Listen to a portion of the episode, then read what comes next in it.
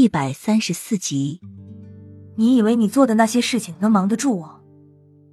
皇后停顿了一下，继续说：“你知道雨飞为什么要失踪吗？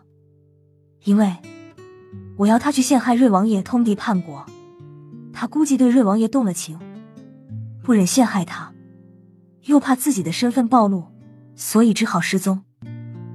儿臣不是很明白，难道那个雨涵是额娘派出去的人？”六王爷听得有点云里雾里。他不是真正的莫雨涵，真正的莫雨涵在本宫手里，他只不过是丞相找来的替身。不然，那个老奸巨猾的莫丞相怎么会倒戈偏向你这边？皇后放下茶杯，从贵妃椅上站了起来。六王爷一下子恍然大悟：既然是这样，额娘你早就应该告诉儿臣了。也醒了我在那个贾雨涵身上下功夫了。那你现在知道要怎么做了？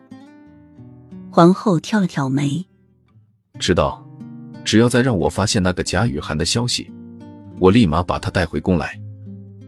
六王爷笑着说，皇后却摇了摇头。找到他了就直接一刀了结。他能在那么短的时间内得到瑞王爷的宠幸，还有能力让风轩楼一夜之间变成灰烬。说明他不简单，他的心偏向瑞王爷那边，就算答应帮我们做事，也迟早会谋反。所以，这种对我们构成威胁的人，最好还是不要留。额娘说的对，那那个真的莫雨涵怎么办？要不让他重新回到王府，做我们的线人？六王爷听了连连点头。放了莫雨涵，就等于失去了丞相这一枚棋子。况且。这个沐雨涵还有其他的用处，先留在身边再说。